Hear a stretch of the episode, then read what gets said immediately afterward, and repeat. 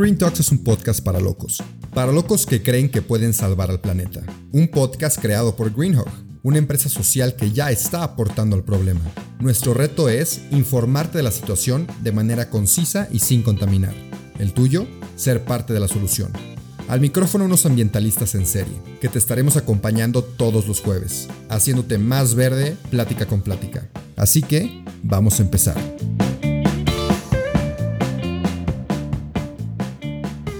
Bienvenidos a otro episodio del podcast de Green Talks. El día de hoy estoy con Dani y con Frida de Tierra de Artistas y ya nos contaron un poquito más de su proyecto, cómo empezó, cómo siguió. Pero antes, pues bienvenidas, me da mucho gusto de platicar con ustedes y, cómo están el día de hoy. Hola. Hola, Rubén. Muy bien, gracias. Contentas de estar aquí platicando contigo. Sí, emocionadas. Qué bueno, qué bueno. A mí también me da mucho gusto. Como ya platicamos, Jorge, pues me comentó de ustedes, me pasó su contacto. Entonces, Platíquenos un poquito cómo nació este proyecto de Tierra de Artistas y qué son. Eh, pues la historia de cómo comenzó te la puedo platicar yo, que hace muchos años inició con un viaje que yo tuve al Amazonas. Esa es como mi historia de, de inicio de Tierra de Artistas. Recién graduada, me fui a un viaje de aventura al Amazonas, me fui a vivir a una comunidad por 40 días. Yo, mi mochila y unas cámaras fotográficas. Desechables. de, las, de rollo de estas desechables, ¿no? Sí. pues yo quería llegar a una comunidad muy lejana donde pocas personas llegaran para poder darle a los niños cámaras fotográficas y que pudieran contar su historia a través de imágenes. Yo quería como, pues que ellos tuvieran su propia voz y contaran su historia, ¿no? Entonces, por fin, después de tres días en una lancha de carga, durmiendo en hamaca, recorriendo las comunidades del Amazonas, por fin llego a una comunidad que está en la frontera con Brasil y Colombia, se llama Islandia y está dentro de Perú. Y pues, llegué, me acerqué a la escuela primaria que está ahí en, en la comunidad, junté un grupo de 20 niños y niñas para que participaran en un programa de arte que yo tenía ahí como preparado como prueba piloto. Y pues empezamos a hacer arte. Y en una de esas sesiones les entrego las cámaras y les dije, oigan, pues yo quiero que ustedes tomen fotos, van a ser artistas de, de aquí del pueblo, porque al final vamos a hacer una exposición de fotos con sus fotografías y sus caritas de emoción, ¿no? De, wow, ¿cómo? Yo voy a ser el artista. Eh, y les dije, no, eso no es todo, se van a ir a México estas fotos, entonces van a ser artistas internacionales. Wow. Y ellos así como, wow, qué emoción, ¿no? Entonces empezaron a tomar fotos súper bonitas de, de, cosas que tú como, pues, como alguien ajeno a la comunidad, pues no te puedes meter a las casas de la gente, ¿no? Entonces, fotos increíbles de cómo era su vida dentro de, de su casa, cuando se iban a, no sé, a caminar por la selva y encontraban animales y empezaron a, también a, tomar fotos con mensajes muy bonitos sobre cosas que les gustaban de su comunidad, cosas que no les gustaban de su comunidad y yo les preguntaba también de, ¿y, cómo las solucionarías? Em, entonces, de hecho la pregunta que yo les hice cuando les di las cámaras fotográficas, les dije, ¿qué le quieren decir al mundo con estas fotos? Entonces, ese era como el mensaje final de la exposición, ¿no? ¿Cuál es el mensaje que le quieres dar al mundo? Tomaron fotos súper bonitas con mensajes muy interesantes. Y en la exposición final, para ya no hacerte el cuento largo. Eh, no, tú dale. todo, el, todo el pueblo fue invitado, maestros, papás, este, el mismo alcalde. Y los niños, pues al lado de su foto, muy eh, no sé, como muy seguros de sí mismos y con platicando de que esta foto ya la tomé por esto. Y yo creo que, que por ejemplo, una casa que estaba así como destruida por los, las inundaciones y que estaba mal construida, un niño diciendo, oye, yo creo que las casas están mal construidas, me da miedo que con cada inundación del río se caiga mi casa o la de mi vecino, yo creo que deberíamos de construirlas mejor. Entonces todos los adultos como escuchando lo que los niños tenían que decir, cosa que durante esos días que yo estuve ahí me di cuenta que no pasaba y al contrario, como que les decían, ah, cállate, tú eres un niño, tú no sabes, ¿para qué opinas? Si eres un tonto, etcétera. Entonces, ese momento para mí fue como, wow, los niños empoderados este, con el autoestima hasta el cielo diciendo sus ideas y cómo solucionarlas. Dos, los adultos escuchando lo que los niños tenían que decir. Dije, wow, esto es lo que quiero hacer el resto de mi vida. Y, y sí, me regresé a México, junté un grupo este, de amigos, de colegas, este, con diferentes disciplinas y fundé Tierra de Artistas. Y empecé a replicar ese proyecto y otros tantos de, de arte y siempre con el, digamos, con el corazón, o, el, sí, el corazón de Tierra Artistas es como darle voz a quienes no la tienen, impulsar eh, a niños, a jóvenes y a comunidades enteras para que sepan que ellos pueden, con sus talentos, con sus capacidades, con su voz, transformar su entorno, si así lo desean. Y todo eso lo hago a través, lo hacemos a través del arte. Es lo que nos ayuda a nuestra herramienta para Em, y pues así, así fue creciendo con los años. Súper bien. A ver, tengo varias preguntas. Una me da mucha curiosidad. Mencionas las fotos yo sé que hubo muchas buenísimas, no lo dudo, pero alguna que, que recuerdes así muy vivida que digas, no marches, esta foto como que me llegó más que otras. Em, creo que sería una de una pequeñita de ocho años que tomó una foto de una mujer eh, de religión musulmana estaba ya toda cubierta y de fondo se veía su tienda de abarrotes. Y el mensaje decía, en Islandia, o sea, en el pueblo este, en Islandia hay muchas religiones. Sin embargo, aquí somos una gran familia. Oh. Qué bonito. Sí, y así como, wow, me acuerdo un día... Muy profundo. Muy profundo. En la exposición, la mamá de esta niña me acercó y me dijo, oye, wow, yo no sabía que mi hija pensara así. Y ese fueron el tipo de, de, situaciones que yo decía, claro, pues qué bonito que se estén dando estos espacios, ¿no? Para escuchar, para compartir, etcétera. Oye, ¿viste algún cambio después de toda esta exposición? No sé si te fuiste luego, luego, pero en cuanto a la comunidad y se integraban más a los niños y sus opiniones? Pues el cambio más grande que vi fue en los niños, en su seguridad, de compartir sus ideas con, o sea, con, con ganas de decir, eso es lo que yo pienso, estoy seguro y, y quiero hacer algo al respecto. Entonces, creo que ese cambio, esa semillita, sí la pude sembrar en los niños y niñas de que sus ideas importan, que vale la pena compartirlas y que pueden hacer algo al respecto si ellos lo desean. No, hombre, qué bonito. Me dan ganas de llorar con eso de la niña. Qué bonito. No, ok, a ver, déjame concentro. A ver, entonces, te, regresaste a México, juntaste colegas, amigos, y cómo fue, porque por lo que entiendo que me contó Jorge, ya es más como una empresa social, ¿no? Lo que ustedes tienen. ¿Cómo se formó? Exacto, este es, este es como el inicio, ¿no? De Tierra de Artistas. Yo regreso, empiezo a replicar este proyecto de fotografía, le llamé Una mirada a mi país, y empecé a hacer otros proyectos de arte, diferentes expresiones artísticas como danza, poesía en voz alta, em, música, muralismo, etc. Y, y, todos esos proyectos los empecé a replicar, pasaron los años em, y hubo un momento en mi vida en que dije, ¿sabes qué? Yo estaba trabajando, Godín, de 6 a 6, y dije, ¿sabes qué? Estoy dejando mi sueño de Tierra de Artistas solamente para los sábados.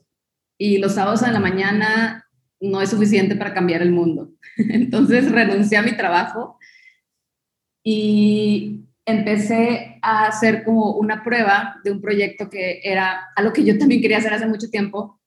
Y justamente era que más personas vivieran lo que yo viví en el Amazonas. Es decir, un viaje transformador que te desconecte del mundo para conectarte contigo y con una comunidad y que ese viaje te, te diera las herramientas para, si es tu momento, no sé, como transformarte, crear conciencia, sensibilizarte y simplemente como abrir tu panorama a, a, las problemáticas del mundo.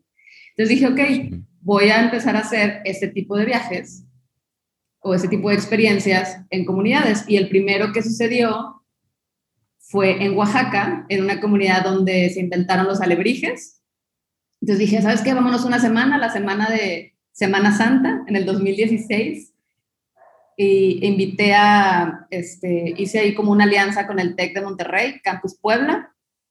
Alumnos del TEC se, se sumaron como voluntarios, otros amigos también se sumaron y nos fuimos una semana a pintar un mural en la comunidad de Oaxaca para convivir con la gente y ver qué, qué pasaba. Y en ese proyecto fue donde Dani, que está aquí conmigo, que ahora es socia, este, se sumó, ella fue como estudiante y después de eso, oh, Dani, ya es toda tu historia. sí, ahí me a ver. Tierra de Artistas y me enamoré del proyecto y todo y aquí sigo. Muy bien. Pero a ver, cuéntenme más, ¿cómo estuvo Dani? ¿Qué viste? ¿Cuál fue tu experiencia en Oaxaca y cómo decidiste quedarte? Bueno, pues yo era una estudiante, yo estudié diseño industrial, entonces el tema del arte pues siempre está implícito, ¿no? En los gustos, en los intereses. Y eh, pues digamos que no estaba muy alineada con mis tiempos en la universidad y se me juntaron todas mis horas de servicio social para el final. Como buena estudiante y responsable lo dejé al final. Y eh, pues bueno, llega al final, yo ni siquiera sabía cómo funcionaba el sistema de servicio social, entonces fui directo a las oficinas, no me metí al catálogo, sino fui directo a las oficinas a preguntar de que, ¿cómo le puedo hacer, no? Y, y creo que esa, esa acción fue clave porque me preguntó el encargado, ¿qué estudias? Le dije diseño industrial. Me dice, ok, creo que hay un proyecto que te puede interesar mucho, es sobre arte y es en Oaxaca. Y yo, claro, o sea, me gusta viajar desde siempre, entonces dije, ¿cómo? O sea, claro, me dice pintar un mural y yo, claro que sí. Y resulta que ese proyecto no estaba en el catálogo formalmente todavía, ¿no? O sea, apenas lo iban a meter, entonces... Era el destino. Era el destino, sí, o sea, si yo hubiera sido como más responsable, tal vez no me hubiera topado con Tierra de Artistas. Entonces, pues ya me inscribí, fui y, wow, eh, para mí esa semana fue, yo, yo no soy, me, me cuesta mucho trabajo decir de que catalogar un día como, ah, este es el mejor día de mi vida, ¿no? O sea, ala, qué difícil. Pero esa semana la sentí así. O sea, dije, wow, creo que es una de las mejores semanas de mi vida por todo lo que sentí, ¿no? O sea, fue como una tormenta positiva de emociones muy hermosas, de experiencias, eh, la unión con el grupo que se generó en el grupo entre los voluntarios y amigos que íbamos, eh, el contacto con comunidad, o sea, el estar trabajando codo a codo con comunidad, las sonrisas de los niños, los abrazos, que ahora se extrañan más que nunca, ¿verdad? Eh, comer eh, con, con, con, gente de la comunidad, escucharlos directamente, ¿no? O sea, porque una cosa es enterarte de las problemáticas sociales por la radio, por televisión, por redes sociales, pero enfrentarte a ellas realmente, o sea, y, y vivirlas, por, aunque sea una semana, es transformador. O sea, eh, no hay cubetazo de agua más fría que ese, ¿no? Entonces a mí me, cayó así de helada el agua y, y, al mismo tiempo encontré un camino nuevo que yo no había visto, ¿no? Yo tenía claro que quería diseño industrial, y, pero no tenía claro cómo por dónde irme. Y conozco esto y vi un nuevo abanico de opciones para mezclar mi, mis talentos, lo que yo estaba creando en la carrera, con mi carrera profesional, ¿no? Dije, oye, eh, yo quiero seguir haciendo más de esto, ¿no? no O sea, no quiero que sea una semana y ya, sino, Frida, ¿cómo le hago? Quiero involucrarme más. Y, y así fue, eh, pues regresé, seguí yendo, seguí participando con ella en distintas actividades ahí locales, hasta que armamos otro viaje, y, otro viaje, y otro, viaje, y otro, viaje, y otro viaje, y, aquí sigo. Seis años después, cinco años después, aquí me tienes todavía. Sí, de hecho, eh, esa conexión estuvo muy interesante porque como yo te decía, estaba, eh, o sea, recién, eh, pues renuncié a mi trabajo, mi equipo con el que empecé seis años antes, no estaba, o sea, ya no estaba, se fue disolviendo en el camino, ya prácticamente quedaba yo sola entonces, cuando Dani y también otros, este, otras personas se quisieron sumar, hicimos un equipo muy bonito. Dani perduró en el tiempo y creamos este modelo de negocio en el que vamos a hacer experiencias de viajes de voluntariado en diferentes comunidades de México donde vayas, donde las personas puedan ir no como turistas, sino como uno más de la familia, así como lo platicó Dani, no uno más de la comunidad, hacer un proyecto social, vivir experiencias culturales que ofrece la comunidad.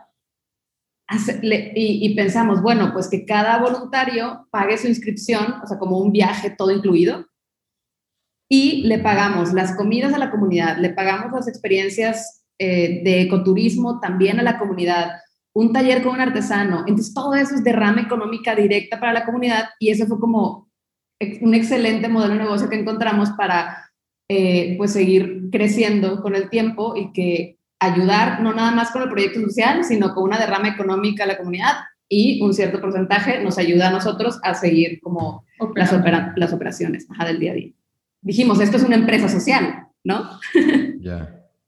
Sí, sí, sí. Sí, porque necesitas operar, ¿sabes? Para seguir adelante, impactar más vidas, impactar más gente.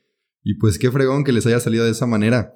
Oigan, una pregunta más, más, más personal, porque aquí en la oficina, Jorge y, y Paja, bueno, Miguel, siempre se están peleando. Entonces, ¿cómo le hacen ustedes? ¿Cómo llevan a cabo el ser cofundadoras y el tener que, pues, convivir mucho tiempo y llevar a cabo su empresa social? Ah, sí es un reto, ¿eh? Porque vivimos juntas, tenemos esta empresa social juntas. Otro emprendimiento también juntas. Creo que somos un excelente equipo. O sea, sí. la verdad sí somos muy buen equipo porque nos complementamos en muchos sentidos. O sea, como a veces, eh, no sé, por ejemplo, yo soy la parte de la razón y Dani es más la del corazón y luego de repente nos cambiamos en otras decisiones que tenemos que tomar. O sea, como que yo creo que hemos ido sabiendo adaptarnos a tomar un rol cada quien. Y claro que ha habido como momentos tensos y todo, pero... Sí, no todo es color de rosa, ¿verdad? Claro. Pero, pero dentro de todo... Sí, pero bueno, desde mi punto de vista, hemos, o sea, sabemos, o sea, hemos tenido que trabajar en identificar cuándo es trabajo y cuándo no, para poder como, ok, a ver, esta discusión que tuvimos o esta tensión que hubo de decisiones, lo que sea, fue de trabajo, no va a afectar la otra parte de nuestra relación, ¿no? Entonces como que ahí ha sido difícil, pero pues sí lo hemos... Y, la clave como pues en todas las relaciones es eh, la comunicación, ¿no? Y cualquier tipo de, de, relación. La comunicación ha sido clave, obviamente cuando empezaron la, eh, empezamos a identificar tensiones y que se pasaban un poquito a, las relaciones como, hey, la, la regla que, que implementamos fue la primera persona de nosotras dos que se dé cuenta que nos estamos yendo al carajo con esta, con, esta conversación, perdón por el francés. Eh, no, adelante. La primera persona que se dé cuenta de, que está mal algo en la, en la relación es la responsable de hacer algo al respecto, porque significa que está menos peor que la otra, ¿no? Es decir, cuando estás enojado o enojada, a veces pierdes la razón, ¿no? Pero si te estás dando cuenta de que hay nos estamos yendo por donde no, entonces estás menos peor que la otra persona y te toca sí o sí hacer algo, tragarte el enojo y hacer una pausa. Y la verdad que esa regla nos ha ayudado muchísimo porque a veces es Frida la que hace esa pausa, que se da cuenta, a veces soy yo. Y, yo sí creo que e, eso ha sido una pieza clave. Oye, qué, qué buen consejo, ¿eh? Porque y me he dado cuenta yo igual en emprendimientos y lo que sea que no se puede solo. O sea, siempre necesitas de, de alguien, una pareja, un socio, una socia. Entonces hay que tener esas reglas para poder seguir adelante. Entonces me gustó mucho. Y hablando de consejos, me gustaría pedirles pues más para enriquecerme de su sabiduría. ¿Qué, qué recomendarían en cuanto al tema de emprendimiento social? ¿Cómo llevar a cabo una empresa? Con alguien cercano a ti, con alguien cercano a ti? ¿Qué, le daría de consejos a la, gente que quiere empezar en este camino? De mi parte, creo que sería poner sobre la mesa los ideales, objetivos, intereses y valores de, todos los involucrados, ¿no? O sea, al hacer equipo es, oye, el proyecto va por aquí y para dónde lo queremos llevar. O sea, sí, porque Frida decía, ¿no? nos complementamos en muchas cosas, habilidades y maneras de ser, pero algo que tenemos en común es hacia dónde queremos ir. Porque si, si, dos, si, en equipo vamos jalando para, para lugares opuestos, no vamos a llegar a ningún lado. Entonces, mi consejo sería hablar francamente, eh, sin tratar de, de que no haya tensiones, o sea, sin miedo a las tensiones. Las tensiones se solucionan, ¿no? Es un momento incómodo que se soluciona y ya. Entonces, decir lo que piensas asertivamente y, a dónde quieres llevar el proyecto, la otra persona lo mismo, y a partir de ahí empezar a organizarse de que, ok, ¿qué recursos tenemos en cuanto a habilidades, recursos económicos, materiales, todo, ¿no? Y, y empezar a armar cómo poderlo llevar a cabo.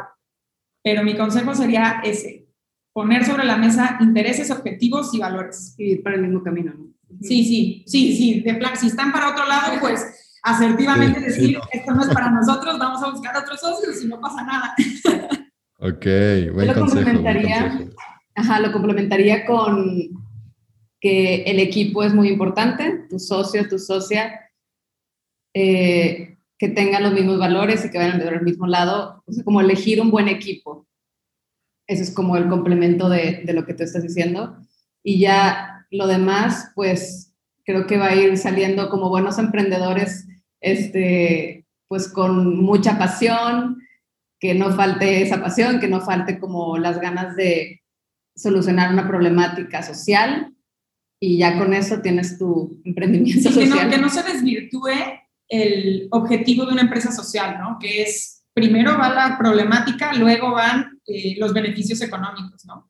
O sea, son igual de importantes, pero si una decisión va a sacrificar el impacto por tener mayores utilidades, pues empieza a desvirtuar. Entonces, solamente tener cuidado con eso y, y yo agregaría que el equipo que se va sumando después, sí ser cuidadosos con que cumplan con los mismos valores también.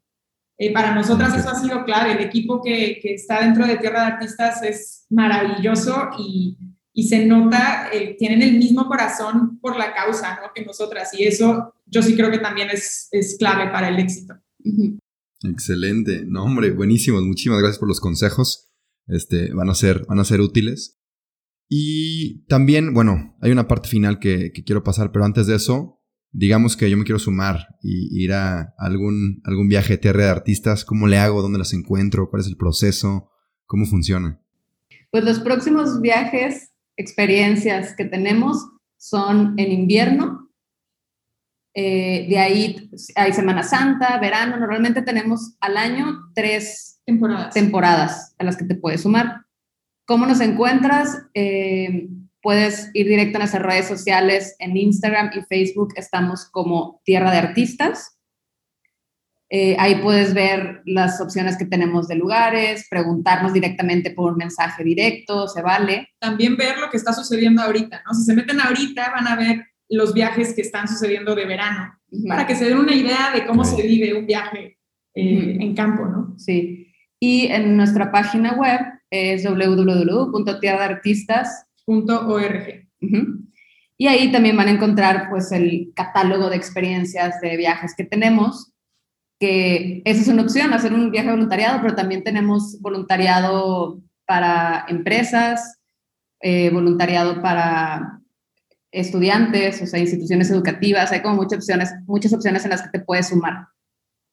Ok, ok, perfecto, perfecto. Pues para checarlo, me interesa, ¿eh? Me encanta a mí también viajar. Digo, sé que es común entre los jóvenes hoy en día, pero bueno, nunca está de más. Y mucho mejor hacerlo con esa causa. La verdad, siento que es mucho más gratificante. No sé, siento que se disfruta mucho más y el hecho de poder aportar a nuestra sociedad es buenísimo.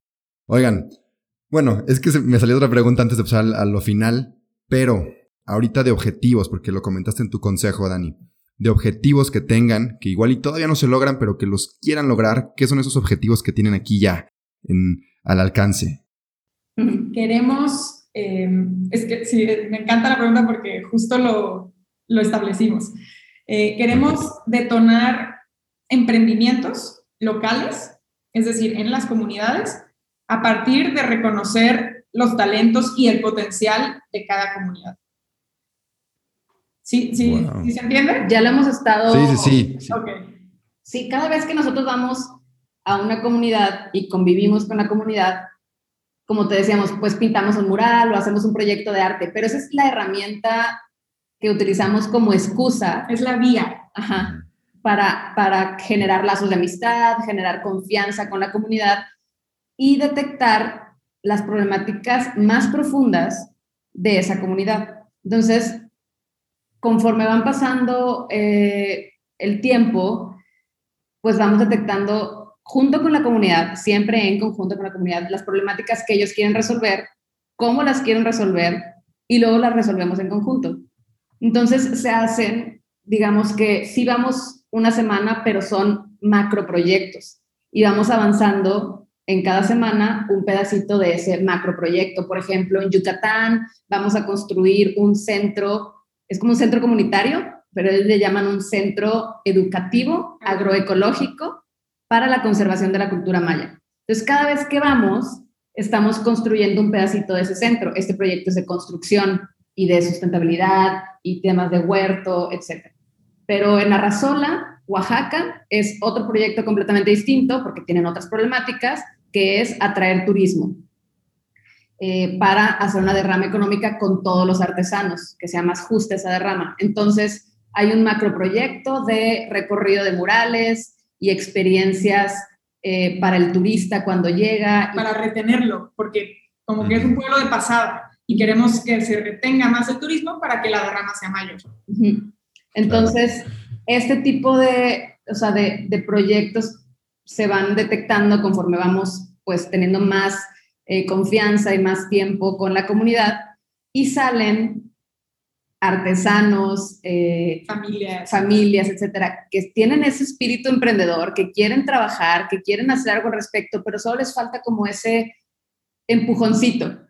Y nosotros hemos, lo hemos estado haciendo, eh, yo creo que salió como muy orgánicamente, ¿no? Como oye, eh, Johnny, por ejemplo, que es un artesano, lo empezamos a ayudar con una idea de un emprendimiento que él tenía, un kit de pinta tu alebrije. Y te llega a tu casa tu kit, tu alebrije, con tus pinturas, tus pinceles. Ahora lo hacemos en modalidad virtual. Johnny se conecta por Zoom y te llega, o sea, te llega a tu casa el kit y tú lo pintas desde tu casa con él, ¿no? Entonces, Platicando sobre la cultura y leyendas zapotecas. Ajá, y ese tipo de de emprendimientos, es los que, los que orgánicamente fueron saliendo y ahora pues los que ya de repente dijimos, oye, ya llevamos seis, ocho. Sí, llevamos ocho. Familias o individuos que hemos ayudado, hemos ayudado a emprender, a detonar sus emprendimientos eh, y guiarlos en el proceso. Y dijimos, bueno, pues creo que eso se puede volver una línea de impacto, ¿no? O sea, de detonar estos emprendimientos a partir de detectar los talentos eh, de las comunidades a las que vayamos. Así es. Padrísimo, y no me imagino todo el talento que pues nunca te enteras, ¿sabes? Que está ahí y, y lo están aprovechando, qué fregón. Y aparte, bueno, lo que entendí es no solamente ir a dejar un impacto positivo esta semana, sino que se mantenga ese impacto positivo y que pueda seguir creciendo, ¿no? Excelente, excelente objetivo. Qué padre, ¿eh? las admiro, las, felicito por todo lo que han hecho. De verdad, qué gusto que haya personas así. Este, y no, no, hombre, nada, muy feliz con esta plática. Ya por último, este, suelo pedir un consejo final de vida. Solo suelo pedir uno, pero ahora van a ser dos. Entonces vayan, váyanlos pensando. No tienen que estar relacionados con lo que hemos platicado. Puede ser cualquier cosa que te haya dicho cualquier persona en algún punto de tu vida que crees que me pueda servir o a quien escuche este podcast, este episodio. ¡Wow! Uno. Qué difícil escoger uno. Bueno, no necesariamente tendrá que ser el mejor, ¿verdad? Acá, el que me salga ahorita será el que la persona que le esté escuchando por algo, ¿no? Exactamente. Eh, uh, Rubén, nos agarraste en curva. Pueden pensar, ¿eh? no pasa nada. Yo creo que, eh, el que el que podría decir es que nunca vamos a tener contento a todo el mundo. Entonces, no detenernos por las críticas, sino lo que yo creo es, recibes una crítica y aunque haya sido crítica eh, de constructiva, tal vez tomarla como crítica constructiva, ¿no? Como nuestra mente transformarla en una crítica constructiva para tomar lo que nos puede servir de esa crítica y después solamente tomar una decisión, pero no, no, no, tragarnos las críticas como, como vienen, porque dependen de muchos factores, de quién viene, con qué intención, de qué perspectiva, ¿no? O sea, muchas veces las críticas vienen de una perspectiva bien acotada y no conocen el todo de, por ejemplo, de lo que sea que estés haciendo, ¿no? Eh, que te estén criticando. Entonces, e, e, es ese, como la manera en la cual tomar las críticas, sean positivas o negativas, ese sería mi consejo, es escucha pacientemente transfórmala en algo que te pueda servir y ya después analizas y piensas eh, si hacer algo al respecto o no. Ok, buenísimo. Em, y yo, el segundo consejo de hoy podría ser, mm, ahorita se me ocurrió este, que no tener miedo a dar un primer paso de algún proyecto, idea que tengas.